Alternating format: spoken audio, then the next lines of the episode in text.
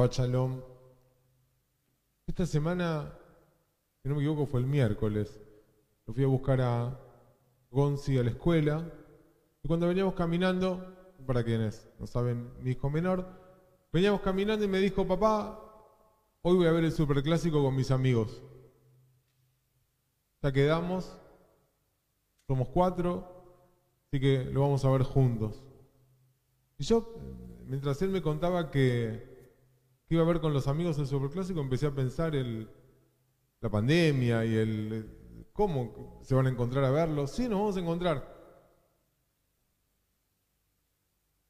Lo vieron juntos las dos horas. Hicieron videollamada. Tenían el teléfono los cuatro, ahí estaban las pantallitas. Mientras miraban el partido, el Boca River, y lo comentaron absolutamente todo el tiempo. Todo el tiempo. Me pareció increíble. Yo pensaba en que ellos habían arreglado en verse en una casa. No, ellos sabían perfectamente qué podían hacer y qué no, pero se las arreglaron, buscaron la vuelta. Ellos querían verlos juntos y lo vieron juntos. Estuvieron, estuvieron juntos. Es tan relevante la amistad que hace que uno pueda superar desafíos increíbles. En nuestra tradición, Dibuk Haberim, apegarse a los amigos o elegir correctamente a los amigos, algunos traducen, es una de las virtudes según las cuales nuestros sabios dicen que uno puede recibir la Torah. A través de la amistad. Puede parecer extraño que los rabinos incluyan la amistad entre virtudes como el temor, el asombro, la humildad, pero hay muchísimos ejemplos en los textos judíos de la importancia que se le da. La amistad entre David y Jonatán se describe en el primer libro de Shmuel, de Samuel, y es quizás uno de los ejemplos más conmovedores del poder de las relaciones humanas. Es como el ideal, una amistad en la que ninguno de los dos exigía al otro y sin embargo cada uno se entregaba sin reservas. Dice en el Tanaj, Benefesh Jonathan Nikshra Benefesh David. El alma de Jonatán estaba entrelazada al alma de David. Jonatán lo amaba como a su propia alma. Entonces Jonatán hizo un pacto con David porque lo amaba como su propia alma.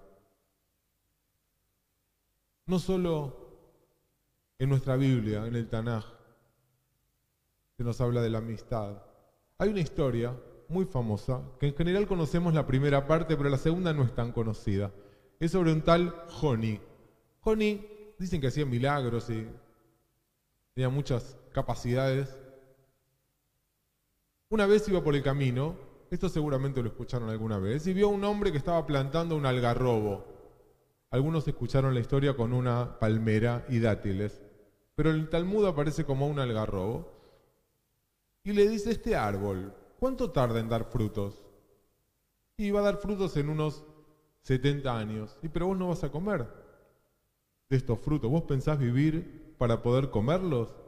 Y el hombre lo miró a Joni y le respondió, cuando yo llegué el mundo estaba lleno de algarrobos. Hubo alguien que se ocupó de plantarlos para que yo pudiera disfrutarlos. Ahora yo planto para que algún día los disfrute otro. Yo estoy sembrando para mis descendientes. Esto está en el Talmud, en el Masejet Tanit. Esta parte es conocida. Y es muy interesante y tiene un mensaje hermoso, pero sigue. Y esta es la que en general no es tan difundida. Resulta que Joni comió pan y se durmió. El sueño lo venció. Y es como que se hizo una muralla alrededor suyo desapareció de la vista de todos y durmió durante 70 años. Cuando se despertó, vio a un hombre recogiendo algarrobos de ese árbol que había visto plantar 70 años antes. Y le dijo, ¿vos plantaste este árbol? Y el hombre le dijo, soy el hijo de su hijo. Y Joni le preguntó. Le, Connie pensó, bueno, evidentemente estuve durmiendo durante 70 años. Y se fue a la casa donde había vivido. Volvió a la puerta, estaba lleno de gente. Lo miraron, nadie le, lo reconoció. Y preguntó, ¿vive el hijo de Joni? No, pero está, vive el nieto de Joni. Y él dijo, yo soy Joni. Y nadie le creyó. Se fue a la casa de estudios donde él solía estar. Y cuando entró, lo primero que escuchó fue, nuestras enseñanzas son tan claras para nosotros como en la época de Joni, quien acostumbraba a aclararnos cualquier oscuridad que había en los textos. Y él dijo inmediatamente, yo soy Joni. Nadie lo reconoció y nadie le creyó. Y es así que, desesperado, triste y solo, rezó por la misericordia divina y se le concedió en la forma de la muerte. Y ahí nuestros sabios enseñan, dijo Raba, esto es lo que la gente quiere decir cuando dice ogebruta o mituta. Dame la amistad o la muerte. Así de importante es la amistad para la vida espiritual. La amistad decía un rabino jasídico, Mordejai de Lejovis, es como una piedra.